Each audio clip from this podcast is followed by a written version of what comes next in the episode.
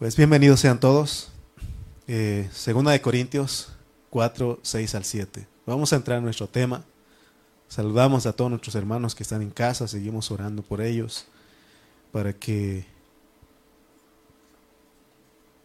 para que Dios sea con ellos y que el Señor les pueda también hablar desde distancia. El tema que corresponde este día es tenemos un ministerio que es un tesoro en vasos de barro. Vamos a ver, vamos a estar hablando de, este tema. Eh, dice 2 de Corintios 4, 6 al 7. Si pues son tan amables de ponerse de pie y vamos a leer este versículo de Segunda de Corintios.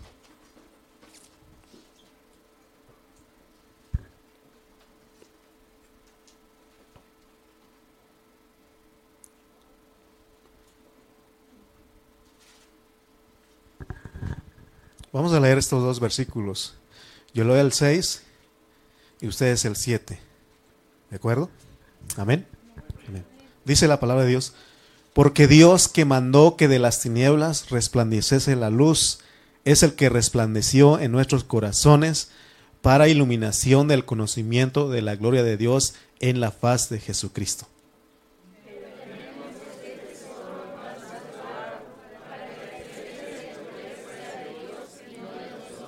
Amén. Oremos.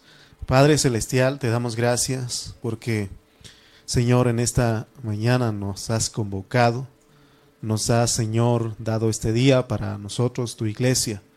Te pedimos, amado Dios, que seas con cada hermano en esta mañana, los que pudieron venir a congregarse y los que están en casa, Señor, oramos por sus vidas.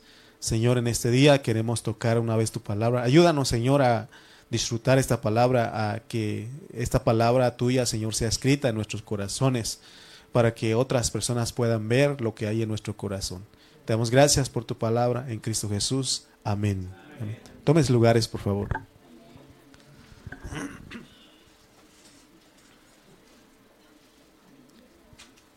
Hemos dicho que el que escribió esta epístola es el apóstol San Pablo. Él la escribió más o menos en los años, alrededor del año 60, después de Cristo. Pero antes de que él fuera cristiano, antes de que Cristo lo capturara, él mismo dice que él era un, judío estudioso de la ley. Él dice que su religión era ser fariseo, era fariseo de fariseos, y también relata que él le fue instruido a los pies de un maestro que se llamaba Gamaliel. O sea que Pablo era una persona bien instruida. Era, esa era la, escuela que se les daba a ellos en ese tiempo. ¿no? Eh, aparte de lo, cotidiano, ellos tenían esa escuela. Eh, ellos eran instruidos, ¿no? Porque eso fue, fue lo que Dios le mandó a Moisés. Y si ustedes leen, Gamaliel era un gran maestro judío, pero un día el Señor Jesús, perdón, eh, el apóstol Pablo se encontró con el Señor Jesús.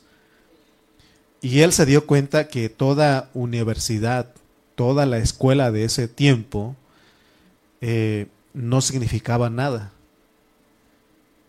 Porque él dice que todo lo tenía por basura por, un, por el excelente conocimiento que es en Cristo Jesús. Y él, él descubrió eso, que el antiguo pacto era una sombra, todo lo que eh, fue instruido él a los pies de Gamaliel, todos sus papás lo enseñaron, era una sombra de una realidad todo lo que se escribió en el Antiguo Testamento era una, una figura de una realidad. Ustedes saben, cuando estamos hablando de eso, podemos poner ejemplo una foto y la persona. Eh, el otro día me bullearon, me dijeron, oye hermano, ¿y si era usted el de el del Facebook? Porque ahora que fuimos a la boda, mi esposa y yo, nos tomamos una foto y así salió nos favoreció el, la cámara, no hubo filtro ni nada. Todo fue natural. De verdad, créame, ya ves, se ríen ustedes porque... Y me decían, ¿y usted es este, es de ahora o es de hace cuando usted se casó?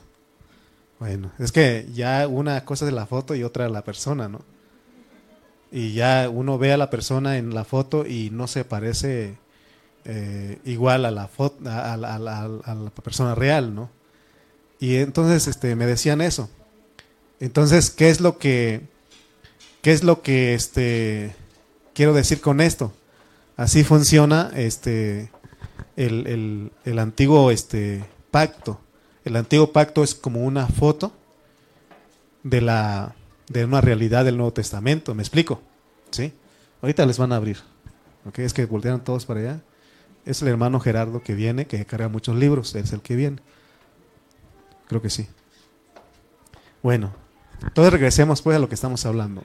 Pablo sabía quién era Moisés.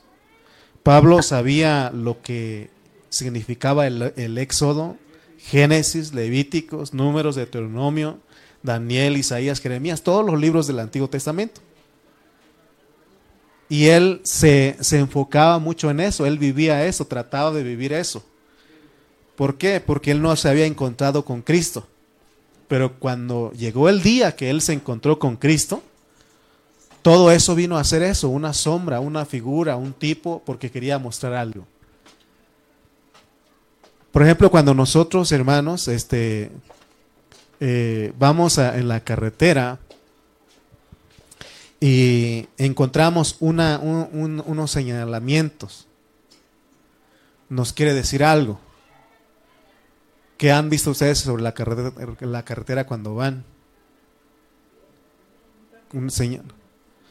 Eh, un tanque de gasolina, exactamente, que el siguiente, en unos metros, va a estar una gasolinería ve usted una, este, un restaurante ahí o comida como un tenedor y unos cuchillos ahí, es que al siguiente, siguiente, en unos minutos después, unos kilómetros después, va a haber un restaurante, ¿verdad? Pero usted no se queda con, con el señalamiento y dice, me quedo con esto y con esto me lleno, sino que usted tiene que ir a lo real, a ir a comer ahí, a ese lugar. Es lo mismo que estoy diciendo, por eso estamos insistiendo mucho que todo lo que se escribió en el Antiguo Testamento, ¿Cuántos libros son del Antiguo Testamento, dijimos? No, son 27 del Nuevo. ¿Cuánto es del 39? Eso, todo lo que habla ahí, son figura, son una foto porque nos quieren decir algo. Y todos apuntan a Cristo. ¿De acuerdo? Entonces Pablo cuando encontró todo, eh, cuando encontró con Cristo, él alcanzó a ver eso, que todo lo del Antiguo Testamento era historia, patriotismo. Y cuando uno llega al libro de los Hechos, el autor es Lucas, y dice, él narra que Pablo sí tuvo un encuentro con el Señor Jesús cuando iba a perseguir a los cristianos camino a Damasco, así llama el lugar donde él iba a llegar. Y ahí dice que una gran luz le alumbró hasta que lo botó del caballo o del camello donde él iba montado. ¿Se acuerdan que hemos hablado de eso? Se le apareció una gran luz. Y, y dice que cuando se le apareció esa gran luz, dice que él se quedó ciego y alguien tuvo que orar por él. Y dice que cuando alguien, ese, ese discípulo llamado Ananías, oró por él, dice que al instante se le cayeron los ojos, de los ojos como unas escamas, y recobró la vista. Y bueno, no sé si está bien decirles una anécdota o un chiste. Los, mis chistes no son graciosos, pero les voy a contar. Por ejemplo, bueno, me acuerdo de que me, contaron este, de que había un, este, un niñito que vendía cachorritos y le decía perritos católicos, compren perritos católicos. Y ya después de otros días estaba el mismo niño vendiendo los cachorritos, pero ahora decía, cachorro, compren cachorros cristianos. Y alguien se le acercó, pero unos días decías que eran católicos y ahora ¿por qué son cristianos, evangélicos? No es que hace unos días no veían. Ya que cuando nacen los cachorritos no ven. Y eran católicos, pero ya ahora ven, son evangélicos, son cristianos. Ok, espero que ningún católico se ofenda porque yo también era católico y estaba cegado. Porque todo lo que ellos decían lo creíamos, ¿sí o no? Que no hasta nos ponían a hacer cosas ahí. ¿Cuántos de ustedes alguna vez fueron a la villa de rodillas, ¿sí? Y lograron algo, pero ¿por qué lo hacían? Estaban cegados. ¿Verdad? Más se ganó raspones de rodillas, exactamente. Entonces se dan cuenta que estábamos, ¿qué? Cegados. Éramos esos cachorritos. Pero ya después con los días nos apreció esa luz y ahora nosotros vemos. Vemos y, vemos eh, lo que estábamos haciendo, ¿no? Porque iba uno al, santo, ¿no? A esa imagen, ese ídolo y uno le pedía cosas. Que no dicen que un día entró un borrachito y fue ahí y estaba San Martín de Porres ahí. Era alto, estaba así. Ese, ese monumento. Estaba eh, ahí, ¿no? De, entonces le dice, a ver, cooperen para que yo, este, para comprarme mis cigarros, mi, mi bebida. Y, y, nadie, pues, no puede hablar él, ¿no? Y ahí estaban los demás santos ahí. Y le dije, y dice, este, ahorita voy a regresar y si ustedes no tienen el dinero, ahorita los, me los tumbo a todos. Y ahí estaba el monaguillo, ¿cómo se llama? El que estaba, el que atiende ahí. Y dijo, no, ahorita lo va a agarrar a San Martín de Porres y lo va a tumbar y lo va a quebrar. lo que hizo ese monaguillo fue que cambió. Le traje uno más chiquitito y lo puso en lugar del grande. Y regresó otra vez el borrachito y dijo, ve y dile a tu, a tu jefe que no se esconda.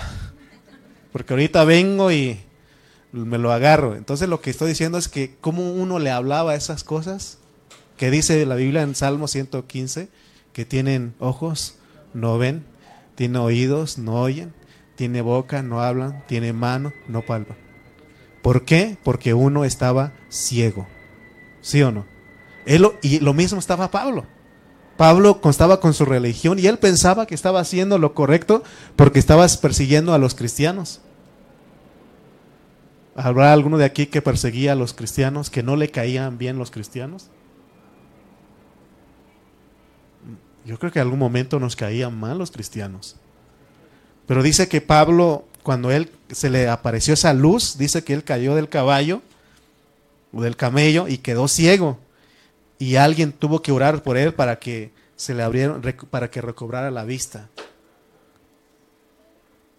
Pablo, él más adelante vemos que él dice que como, como judío él vivía con un velo en los ojos.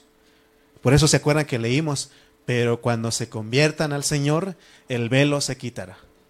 Así Pablo lo entendió y nosotros tenemos que entenderlo, hermanos.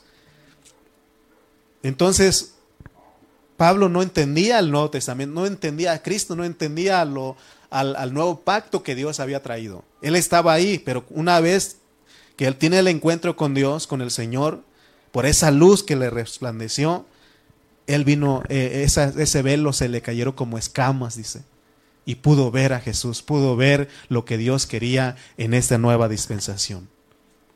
Esto quiere decir que para que nosotros los cristianos podamos entender la Biblia, demanda que tengamos un encuentro, con Cristo.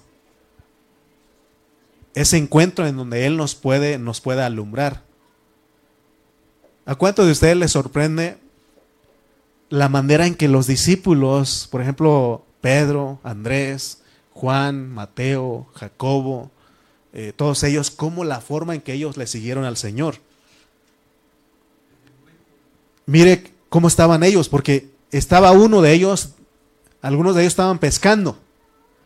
Pasa al Señor, le dice, sígueme. ¿Qué cree ustedes que hacían ellos? Lo seguían, dejaban todo lo que tenían y lo seguían. Estaba otro sentado en el banco de los tributos y a este también le dijo, sígueme. Dice inmediatamente. Dejó todo lo que tenía y a seguirle. ¿Qué tenía Jesús que cuando él le decía a, esas personas, sígueme, sígueme, ellos le seguían, lo seguían? Era porque él los alumbraba. Él venía, él este, eh, le quitaba las escamas, ellos podían ver, por eso le seguían. Si yo les preguntara a ustedes, ¿Ustedes creen que nos llegó también a nosotros ese alumbramiento, ese resplandor, esa luz? Claro que sí. Por eso le decía que ahora somos cachorritos, ¿qué? Cristianos evangélicos, porque ahora vemos. ¿Sí? Les pregunto a ustedes, ¿qué estaba haciendo usted cuando el Señor Jesús le dijo, sígueme? ¿Qué estaba haciendo usted? Porque usted no vino a la primera, ¿verdad que no? Usted no vino. Mire, yo, desde los siete años estoy en la vida de la iglesia. Desde los siete años de edad tengo en la vida de la iglesia. Y en esos siete años crecí como niño, como adolescente, como joven. Y no crean ustedes que yo estaba, había tenido un encuentro con Dios. Yo estaba ahí porque mi papá y mi mamá querían que yo estuviera ahí. Y me gustaba de repente algunas cosas que se hacían en la iglesia, pero no tenía, no había tenido ese encuentro con Dios. Pero llegó un momento en que hubo ese encuentro. Yo me acuerdo. Yo estaba en la Universidad Michoacana de San Nicolás de Hidalgo de, de, ahí, de Michoacán. Ya dije Michoacán, ¿verdad? Yo estaba en la UAJO, allá en, Oaxaca, ahí en la Universidad de Oaxaca. Yo estaba buscando eh, eh, estudiar una carrera, ser alguien en la vida. Pero ahí, en esos planteles, en, ese, en esos lugares, andaba yo y escuché a alguien que dijo, sígueme, sígueme. En el año 98 me acuerdo eh, perfectamente que fui a, la, a Michoacán, en Morelia, ahí estaba yo, ahí estábamos con todos ahí. Y había un movimiento estudiantil. Yo estaba con esas, con eso, todos los estudiantes ahí luchando contra el mal gobierno, muera el mal régimen y todo eso. Y no con eso vuelvo a Oaxaca y quería seguir, pero alguien me dijo, sígueme. Y todavía mm, ponía eh, algunas este, excusas pero fue hasta que tuve un encuentro con Él. Él me abrió los ojos, llegó esa luz. ¿Se acuerda usted qué estaba haciendo? A lo mejor ni se acuerda, pero quiero decirle que usted estaba, no estaba en las cosas de Dios. todos nosotros no estábamos en las cosas de Dios. algunos que estaban, estaban batallando con el alcoholismo, con la drogadicción. Otros estaban con alguna enfermedad batallando otros con problemas, otros afanados en sus trabajos, otros en la escuela, así como en mi caso. Ahí se nos apareció esa luz. Y ahí pasó algo con nosotros. Entonces, con cada uno de ustedes, cuando se encontraron con Cristo, algo pasó en sus vidas. El Señor les alumbró. Pero si aún en esta reunión hay quienes todavía no han tenido ese encuentro con Dios, tienen que, ah, va a haber un día, va a haber un día. Por eso he aprendido a descansar. Mire, antes, hermano, ¿por qué no va usted a la reunión? Por favor, hermanito. Eh, jóvenes, vámonos, jóvenes. ¿Y sabe qué? Ahora es orar por ellos. Tener misericordia por ellos. Es lo que Dios me ha dado. Tener misericordia, orar por ellos. Y, va a haber un día que van a tener ese encuentro con Dios. Yo creo que muchos de ustedes aquí sí han tenido un encuentro con Dios y su vida ya no es igual. No estoy diciendo que somos perfectos. Lo que estoy diciendo es de que nos gusta estar con el Señor. Hay un hermano que siempre nos dice, nada va a parar la obra del Señor. ¿Por qué? Porque él ha tenido el encuentro con el Señor. Es más, me ha dicho, hermano, aunque todos lo abandonen, yo voy a estar con ustedes, cuente conmigo. Oh, hermano, digo, él sí se le, se le alumbró. Pero cuando no se te ha alumbrado, no te ha resplandecido en la luz de Cristo, no ha habido ese encuentro, estás que te vas y te vas y que te no, y no te has ido. Parece la canción, ¿no? Sí, me voy, me quedo, me voy, me quedo. Pero cuando una vez tienes con el encuentro con Él, ya no te vas. Amén. Dice 2 Corintios 4, 6. Porque Dios que mandó que de las tinieblas resplandeciese la luz, es el que resplandeció en nuestros corazones para iluminación del conocimiento de la gloria de Dios en la faz de Jesucristo. Pablo tuvo un encuentro personal con Cristo.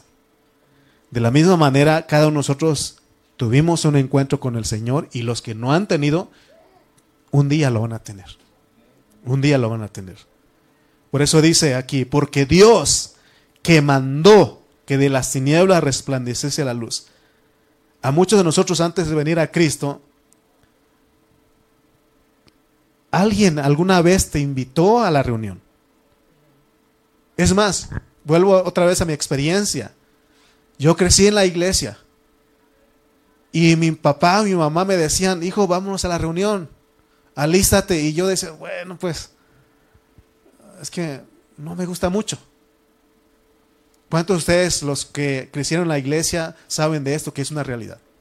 Uno no quiere, no quiere. Es más, habrá jóvenes entre nosotros que no quieren venir a la reunión, pero vienen por causa de los papás. ¿Sabe qué? Ellos necesitan un encuentro con Dios. Y cuando tengan un encuentro con Dios, pero yo espero que no sea en una enfermedad, no sea cuando ya estás a punto de morir. Si escuches, dice la, Biblia, si escuchas hoy, si oyes hoy su voz, no endurezcas tu corazón. Hoy el Señor está eh, invitando. Entonces, ¿qué hacíamos cuando nos invitaban a la iglesia? Quizás alguna vez tu mamá te invitó, tu, tu papá te invitó. ¿Y qué hacíamos nosotros? Siempre buscábamos un pretexto para no ir. ¿Verdad que sí?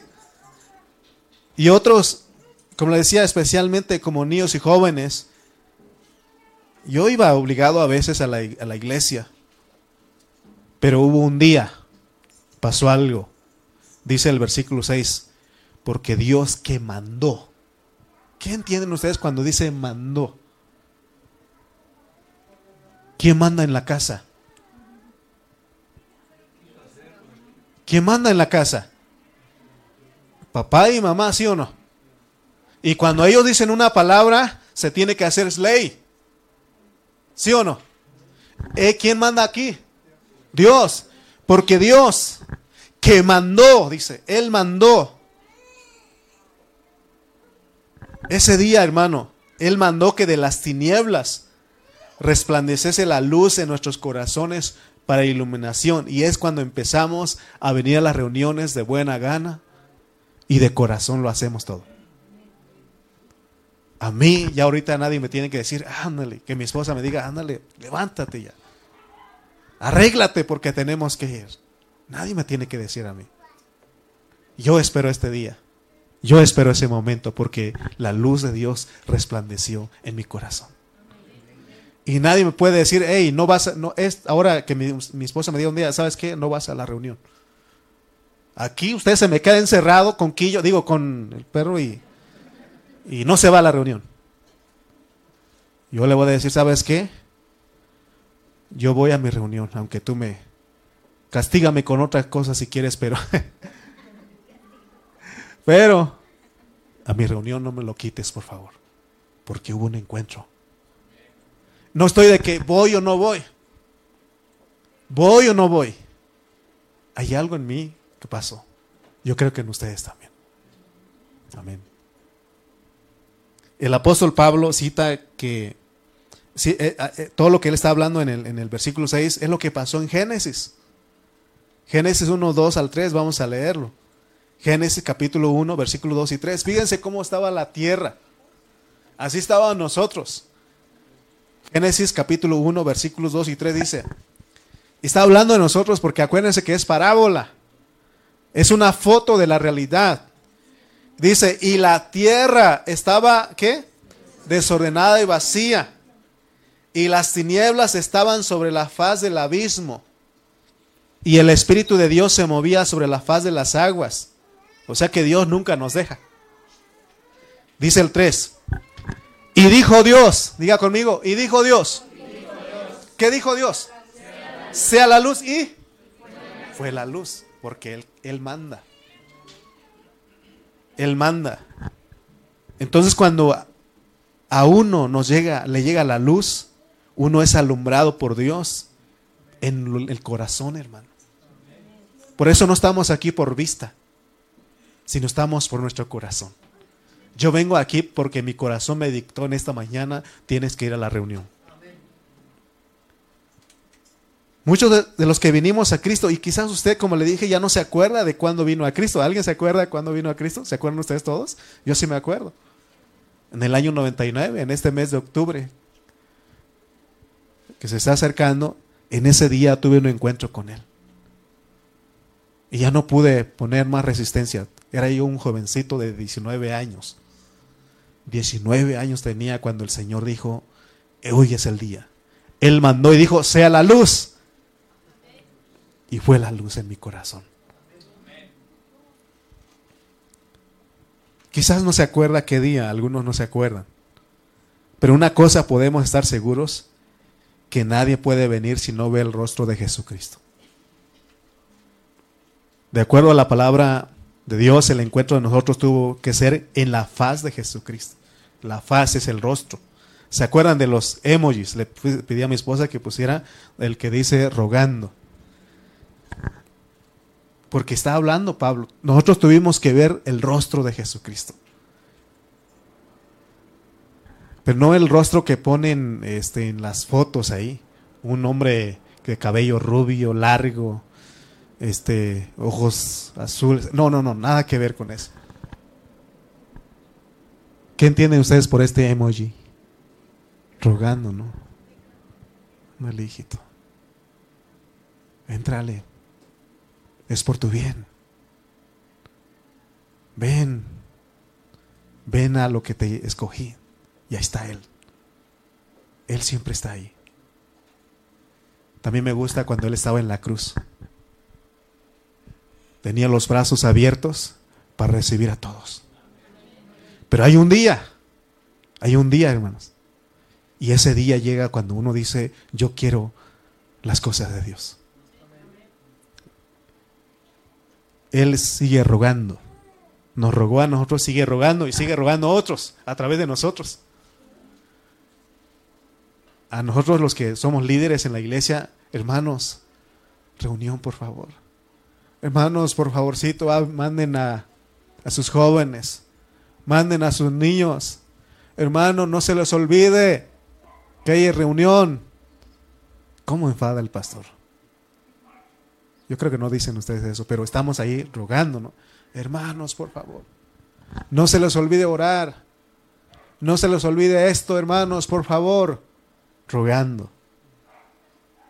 Entonces cuando uno ve el rostro, la faz de Jesucristo, usted está aquí en esta mañana porque usted vio el rostro de Él. No, vuelvo a repetir, no el rostro que pone en la fotografía, pero usted sintió la necesidad y que alguien estaba ahí para ayudarlo.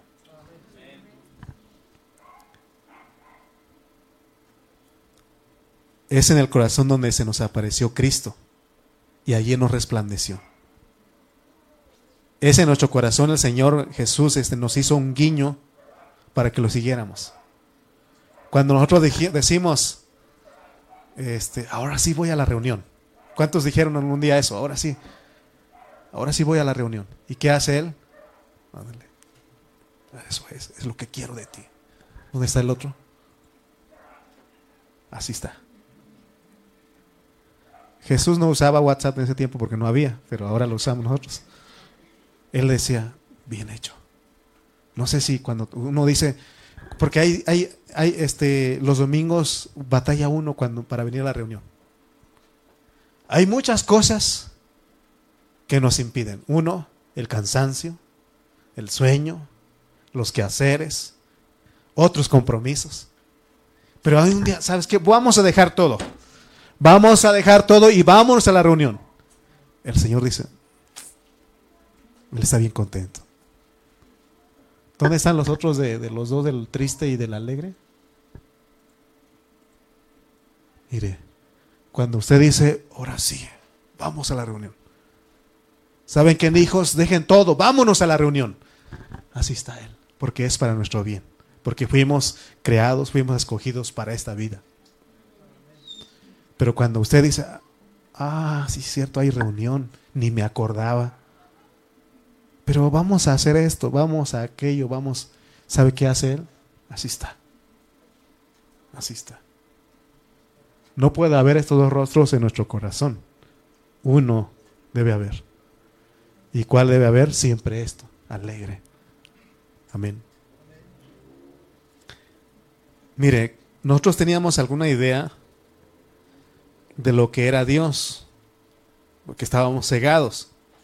¿Alguna vez alguien le dijo a usted, recibe a Cristo, acepte a Cristo? ¿Qué le contestábamos nosotros? No, yo siempre he aceptado a Cristo, nunca lo he rechazado. Es más, soy católico, soy católica. ¿Sabes qué? Respétame, tú con tu religión y yo con la mía, respétame. Muchos de nosotros llegamos a decir eso. Pero llegó un momento en que todos los argumentos tuvieron que desaparecer. Porque otro de los argumentos que dicen la gente es que yo no soy una mala persona. Yo soy una buena persona, no le hago mal a nadie. No necesito de Dios. No lo necesito. Háblale a ese borrachito, a ese drogadicto, a ese que anda en la calle. Habla, ese sí necesita de Dios. ¿No? Pero cuando Dios te resplandece, a pesar de que tú te consideras una buena persona, dices, lo necesito. Lo necesito. Porque Él dijo, es cuando Él, miren hermano, es cuando Él dice, manda. Y, y Dios mandó que de las tinieblas resplandeciese la luz. Él dijo, sea la luz y fue la luz. Ese momento, hermano, llegó a nosotros. Y no hay nadie que pueda contra el hablar de Dios. Por eso Pablo dice que no depende del que quiere ni, del que corre, sino de Dios que tiene misericordia. Por eso nadie puede decir, ah, es que yo sí busqué al Señor. No. Aún ese sí, sí yo busqué, te lo puso Dios. Dice Pablo en Efesios que en Efesios 2, me parece que es el, el 2 y 3. Efesios 2 y 3. Fíjense cómo estábamos nosotros. Porque somos gente escogida y predestinada para un propósito. Pero veamos, hermano, para dónde íbamos. Entre los cuales también todos nosotros vivimos en otro tiempo en los deseos de nuestra carne, haciendo la voluntad de la carne y de los pensamientos. Pero lea este, el, el 2. En los cuales anduviste en otro tiempo. Fíjense cómo andábamos nosotros. En los cuales anduvisteis en otro tiempo. ¿Qué hacíamos? Dígalo, léalo por acá conmigo. ¿Qué hacíamos? Siguiendo la corriente de este mundo pero este mundo, esta corriente, ¿quién la controla? ¿Quién? Satanás, el diablo, el chanclas, el, el chanclas, el chamuco, lo que usted quiera, pero él es el que controla. Conforme al príncipe de la potestad del aire, el el espíritu que ahora opera en los hijos de desobediencia. Y así estábamos nosotros. Pero llegó un día, hermano. Dijo Dios, ¿qué dijo Dios? Sea la luz. Y fue la luz. Hermano, aquella, aquel hombre, aquella mujer que no quería que nada con Dios, no quería que le hablaran de Dios, finalmente es uno de los que cantan, de los que adoran, de los que alaban a Dios. Y ya no nos da pena que nos digan, ahora estás cantando, ahora que estamos saliendo hasta en Facebook. No nos da pena porque sabemos a quién le cantamos. Entonces, para que alguien se le tenga el encuentro con Dios, no es meramente por nuestra predicación ni por nuestra oración, sino que es Dios el que manda. Todo tiene su tiempo.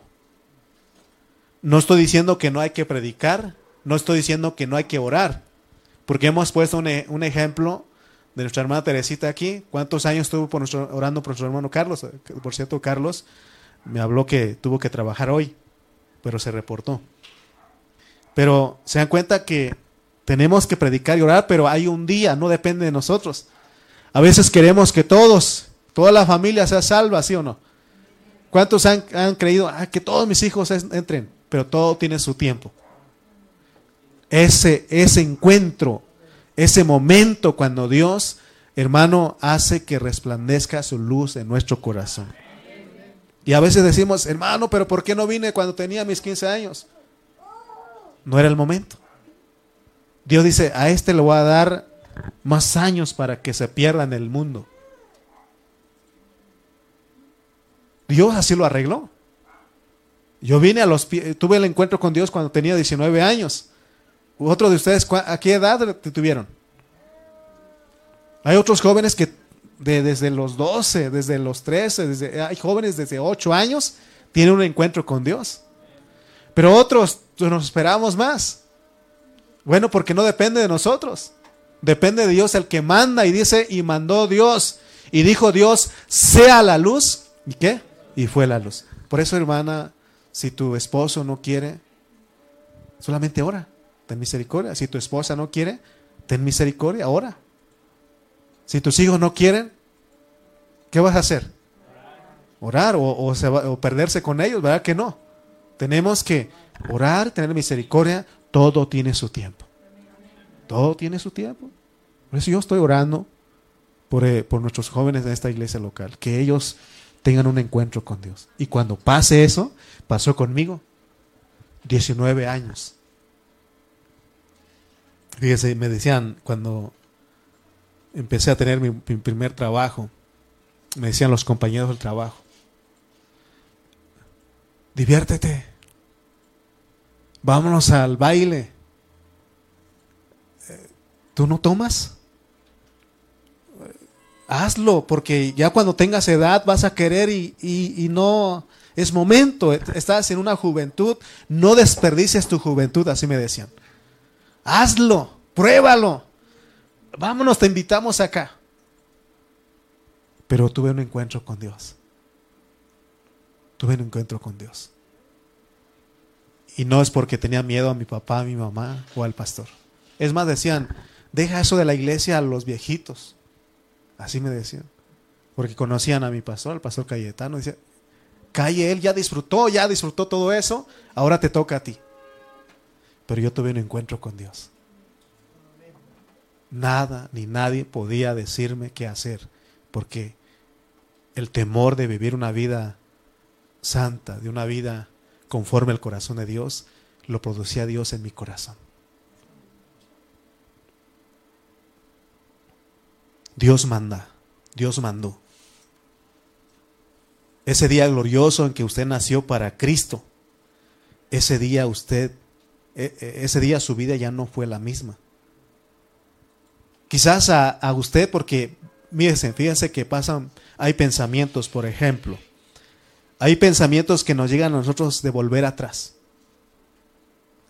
Pero cuando uno quiere volver atrás, descubre que ya no puede regresar atrás. Dice eh, el escritor de Hebreos, nosotros somos de los que no retrocedemos. Somos los que avanzamos, perseveramos. ¿Sí o no? Pero no es porque alguien tiene que estarte diciendo sino es algo que pasó en tu corazón. La luz de Dios resplandeció en tu corazón.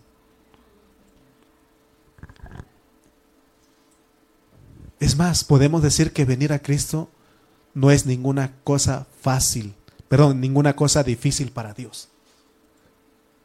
Es llega el momento, Él dice, sea la luz, y fue hecha la luz. Sea la luz, y vino la luz a nuestro corazón. Ese día necesitamos todos. Porque podemos estar en la iglesia y podemos estar ahí nada más por, ¿cómo se dice la palabra? Acomedidos. Sin ningún compromiso, sin ninguna responsabilidad. Pero cuando entiendes, cuando Dios llega a tu corazón, dices, Él te captura y dices, ese es mi lugar. Yo tengo un compromiso con Él no con el hombre. ¿Verdad? Porque, por ejemplo, si alguien piensa que por estar ayudando en la alabanza me está ayudando a mí, no ha entendido. Si yo por estar predicando a ustedes le estoy haciendo un favor a ustedes, no he entendido. Yo le estoy haciendo a Dios. Y Él pone ese deseo en mi corazón para estarles predicando a ustedes todo el tiempo aquí. Cuando yo llegué, quizás por inmadurez dije, veía los problemas, dije, me voy para, para quién sabe dónde, pero me voy. Pero un día Dios me hace entender todo esto.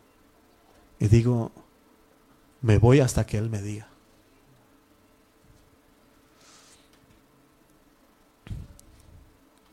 Quizás algunas personas los vemos duros para que acepten a Cristo, pero eso no es ningún problema para Dios porque Él es el que manda. Sí, porque ¿cuántos hemos conocido hermanos que duros, que no quieren nada con Dios y son los que están llorando aquí, que están cantando con Dios? ¿Por qué? Porque Dios dijo, sea la luz y fue la luz. Es cuando Él diga. Amén. Por eso nosotros tengamos paz. Si alguien no quiere, ¿qué puedo hacer? Orar, tener misericordia. seguirle hablando, animándolo, pero debe haber un encuentro, amén. Ahora, ¿saben cuál es lo lo es lo más difícil para nosotros los creyentes? Dejar de creer en Cristo. Dejar de creer en Cristo, porque cuando a uno lo captura el Señor, ya no se puede escapar. Mira, yo he probado, ahorita no, pero antes probaba y decía, ah, no voy a la reunión este día. Hermano, ese día es un día tan pesado para mí, porque sabía que tenía que estar en la reunión. De verdad, me quedé dormido. Bueno, decidí no ir a la reunión, me quedé dormido.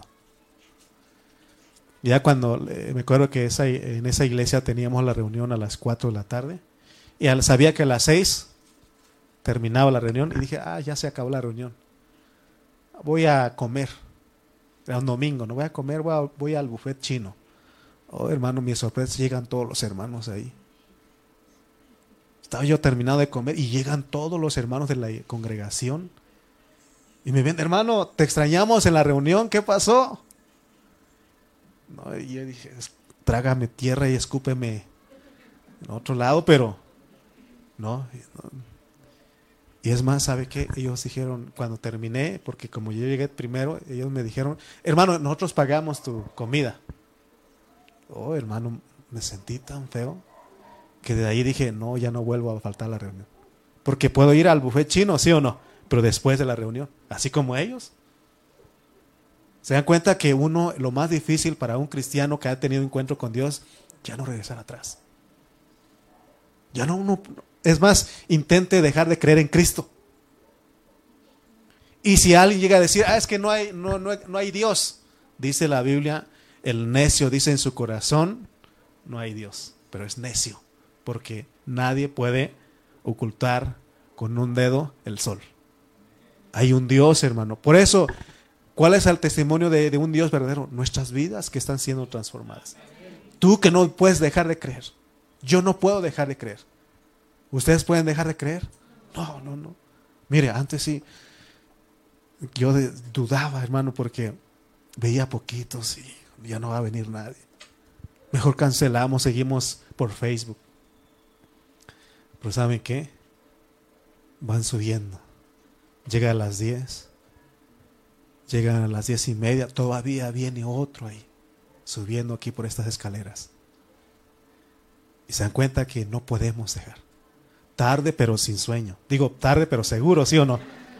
¿Verdad? O sea, de todas maneras llegamos porque no podemos estar en casa. Usted pudo haber estado allá, pero como tuvo ese encuentro con Él, hermano, nada.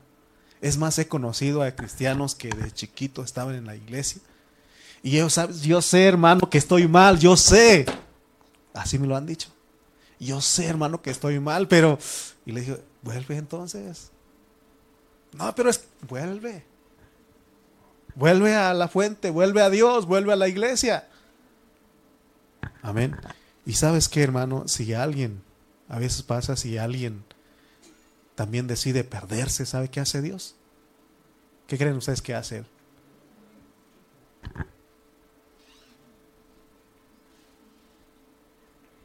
¿Qué hace? Lo recoge mejor.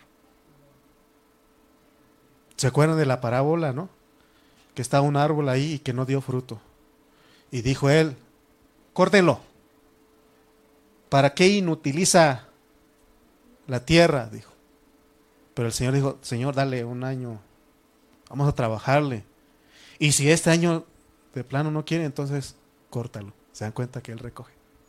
Porque fuimos escogidos y predestinados para un propósito. ¿Para qué? Para la gloria de Él, para que lo expresemos. Para que nosotros se vea esa vida. Porque dice, ya se me fue el tiempo, pero dice eh, el, este, el 4.7 de Segunda de Corintios. Pero antes de leer Efesios 4.7, fíjense hermano, antes de leer eso, antes de terminar, quiero leer este versículo antes. Isaías 53, 2. Porque a veces, pero qué tan, porque a veces nuestros familiares, nuestros amigos, las personas, ¿qué tanto, qué ves tú ahí en esa iglesia? Más vas para que te laven el cerebro. ¿Para qué tanta reunión? ¿No? ¿Alguna vez alguien le ha dicho a usted, ¿para qué tanto? Si apenas el domingo pasado fuiste. Hace un mes fuiste, ¿no? A eso nos dicen eso. ¿Para qué tanto? Y mire lo que dice. Subirá cual renuevo delante de él. Está hablando de Cristo, profetizando. Y como raíz de tierra seca. Fíjense el rostro que se nos apareció a nosotros. No es ese rostro que les dije, que nos pintan a nosotros, no, no. No hay que parecer en él ni hermosura. Le veremos, más inatractivo para que lo deseemos. O para la gente que no ha tenido encuentro con Dios, es pérdida de tiempo. Pero para mí, para mí y para usted que tuve el encuentro con Dios, esto lo deseamos. Mira, hermano, si, si algún momento usted siente que la vida de la iglesia se le parece aburrido, aburrida, se le parece algo que, ah, ¿qué vamos a hacer? ¿Por qué tanto? Tienes que volver a ese, recordar ese día que tuviste tuviste un encuentro con Él. ¿No? Porque no hay nada, ningún parecer, ni hermosura. Esto no es atractivo para el ojo humano para la vista humana. Pero para nosotros, los que tenemos algo dentro de nuestro corazón, los que la luz nos llegó a nuestro corazón, es atractivo. Lo deseamos. Por eso cantamos que Él es hermoso, que Él es precioso. El miércoles lo estábamos cantando. Lo cantamos porque para nosotros esto es lo mejor.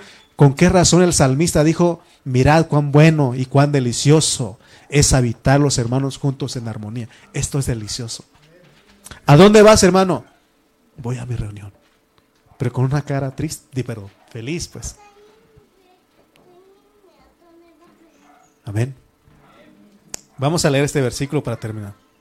Segunda de Corintios 4, 7. Mire lo que pasó en nuestro corazón. No solamente recibimos la luz, no solamente Él mandó que en nuestro corazón resplandeciera la luz, sino dice el 4.7. Leamos todos. Pero tenemos, este tesoro en vasos de barro, para que la excelencia del poder sea de Dios,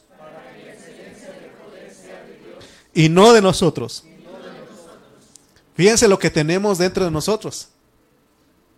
Puede ser que seamos cristianos de muchos años, pero y, y no saber que somos qué, una vasija un vaso de barro. Pero en ese vaso de barro hay un tesoro. ¿Se acuerdan cuál es el tesoro que dijimos? ¿Qué es? El Dios triuno. Es Dios mismo. Ese es, él es el tesoro. Él, es el que tiene el valor en nosotros. Y, muchos cristianos no están conscientes de lo que pasó en ellos. Por ejemplo, a algunos les pregunta a uno, ¿cómo está hermano? Pues con una cara triste, ¿no? Eh, pues aquí pasándola, hermano. Bien dentro de lo que cabe.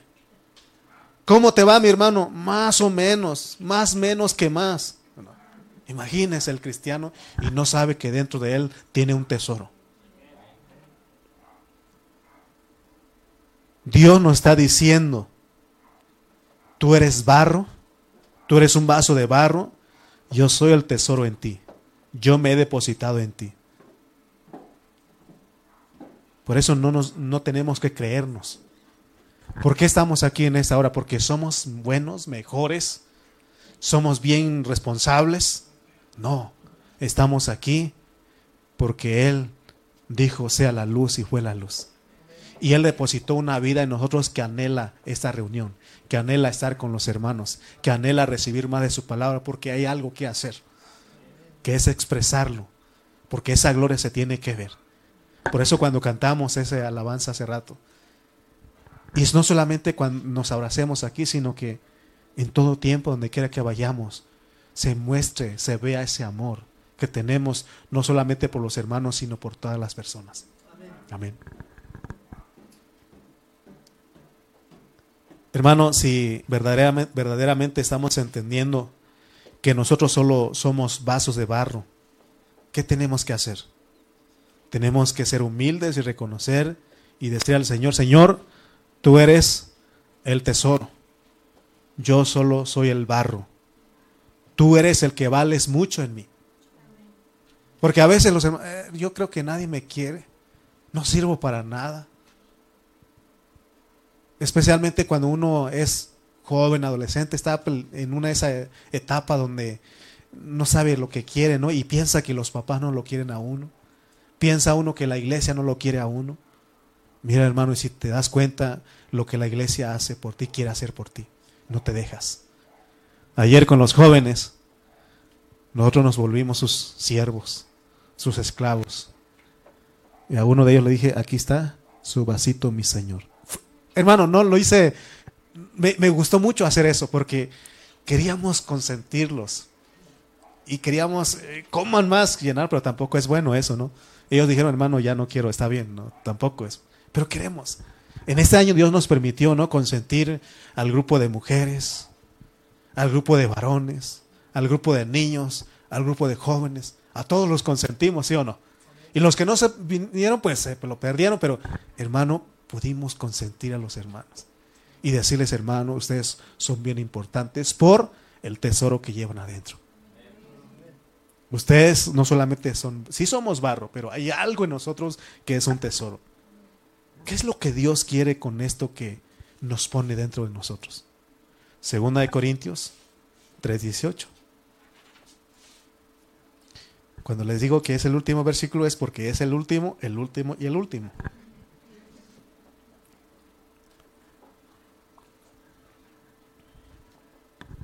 ¿Para qué es este tesoro en nosotros? ¿Para qué es este tesoro en nosotros? Miren lo que dice. Por tanto, nosotros todos, mirando a cara descubierta, porque ya no hay velo. ¿Se acuerdan cuando el encuentro que tuvimos con Él, ya no hay velo, podemos ver. ¿Sabes quién es Dios? Amén. Mirando a cara descubierta, ¿qué? Como en un espejo, la gloria del Señor. No eres tú el que va a brillar, sino que lo, lo que hay en ti. Amén. Dice, somos qué? Transformados de expresión en expresión. O sea que eso no tiene que quedarse escondido en nosotros, se tiene que ver. Por eso me sorprendí cuando aquella persona dijo, hermano, ya tengo como 20 años trabajando en, ese en esa empresa y no han conocido que soy cristiano. ¿cómo te comportas o qué? Mm, ni por lo menos horas por los alimentos. O sea, se tiene que ver. Se tiene porque es que de poco en poco, de expresión en expresión. Cuando nosotros recibimos a Cristo por primera vez, no se va a ver todo ahí. Pero va a haber algo en nosotros que empieza. Ya de a poquito. Conforme vamos buscando al Señor, el Señor nos va transformando ¿qué? De expresión en expresión. Por eso tengamos paciencia. No corramos, es de gloria en gloria. El tiempo que nos resta de vida, eso Dios lo va a ocupar para transformarlo. Amén. Si Dios nos da 70, 80 años, ¿cuánto le queda a usted? Ese año, ese tiempo. Ahora, hermano, es que ya tengo 60 y me queda entonces 10 o 20. Y yo que tengo 40, me quedan otros 40. Pues agárrate porque los dos tratos son iguales. ¿eh? Los dos tratos son iguales. O sea, la cosa es que Dios va a terminar, entonces dejemos que Él nos transforme porque vamos a ser iguales a Cristo. Entonces, si vemos la gloria del Señor en nuestros corazones, eso nos va a transformar a nosotros de gloria en gloria. Si ve usted, se alcanza a ver que tiene algo en su corazón. Tiene algo en usted que es al Dios triuno. Si le dicen a usted, ¿sabes qué? Vamos a ¿Cómo se llama el lugar donde le van a bailar a Chalma? ¿Chalma se llama? Pues vamos a Chalma para que a ver si algo Dios. Entre los cristianos dice, creo que estoy bien salado, necesito una limpia. hermano, los cristianos diciendo eso.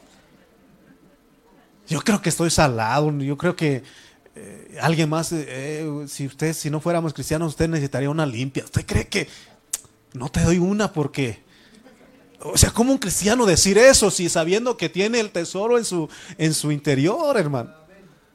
Voy a, voy a ver a ver si que, que me lean la mano, a que me lean las cartas. Imagínese un cristiano haciendo eso, hermano. Hasta Elías le leen la, la mano. Hermano, imagínese, hermano, lo que hacemos nosotros los cristianos. Creo que tuve mala suerte. Estoy salado, así. No, hermano, tú tienes, sí eres un vaso de barro. Somos algo que no tiene valor, pero dentro de nosotros hay un tesoro. Hay un Dios. Por eso sí, hermano, porque te van a decir, ¿por qué no vamos con alguien para que te haga una limpia? ¿Qué va a hacer usted? Pues sí, no, pues yo creo que tanto le pedí a Dios y no creo, vamos a ver si nos ayuda. No, hermano. Tienes que decir, yo tengo, yo sé que mi redentor vive. Yo le confío, yo confío en Él, yo espero en Él y Él un día me va a sorprender. Él un día me va a sorprender. ¿Sí o no? Pero que, creo que te voy a llevar a tal lugar porque, no hermano, tenemos a un tesoro dentro de nuestro corazón. Y sabes que también Dios ha dejado una iglesia. Y entre nosotros podemos alentarnos, podemos amarnos, podemos decirnos, orar unos por otros, llevar las cargas unos por los otros. Amén. Entonces, ¿sabes que algo pasó en tu corazón? ¿Sí? ¿Sabemos? ¿Qué pasó en tu corazón? Resplandeció la luz. Porque Él fue el que mandó. Tú estás aquí porque eres muy buena persona y porque tú dijiste, yo voy a ir. No, Él mandó. Él es el que manda. Amén. Y si no has tenido ese encuentro, necesitas ese encuentro. Necesitas clamarle a Él. Y sabes que cuando eso pase, hermano, esto te gusta a ti. No hay necesidad de que te digan, vámonos. No necesidad de que te estén rogando. Tú, a ti te gusta esto. Estar con los hermanos. Amén. ¿Cuántos ya se cansaron de ver a los hermanos? Se me hace que ya se cansaron ustedes. ¿A qué horas termina? Ya dijo que iba a terminar y no termina.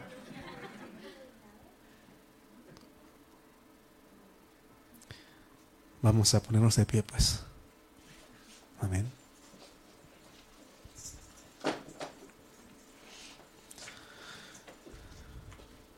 Yo amo a mi hermano Aarón. Me gusta verlo. A todos ustedes también. Me gusta verlos a todos ustedes. Porque todos tenemos a Dios. Amén. Vamos a orar. Bendito Dios, te damos gracias por tu palabra. Gracias Señor porque en esta mañana nos has mostrado, Señor, cómo es este ministerio del nuevo pacto.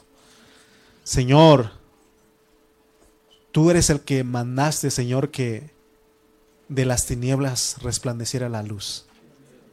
Tú eres el que dijiste, Señor, sea la luz y fue la luz. Eso pasó en nuestro corazón. Gracias, Señor, porque tú decidiste eso. Gracias Señor porque ahora no podemos dejar de creer en ti. En esta mañana confesamos que creemos en ti. Esperamos en ti, Señor. Esperamos y creemos, Señor, que tú estás trabajando en nosotros. No has terminado la obra, pero estás trabajando en nosotros. Una cosa estamos seguros que estás transformándonos de gloria en gloria. Ayúdanos a abrazar esta verdad Ayúdanos a vivir esta verdad, Señor, para que otros vean a ese Cristo que cambia. A ese Cristo, Señor, que nos lleva de gloria en gloria. A ese Cristo que es suficiente en nosotros. Gracias por tu palabra en esta mañana. Oh, bendito eres tú, Señor. Gracias por tu hablar. En Cristo Jesús. Amén y amén. Amén. Demos un aplauso al Señor.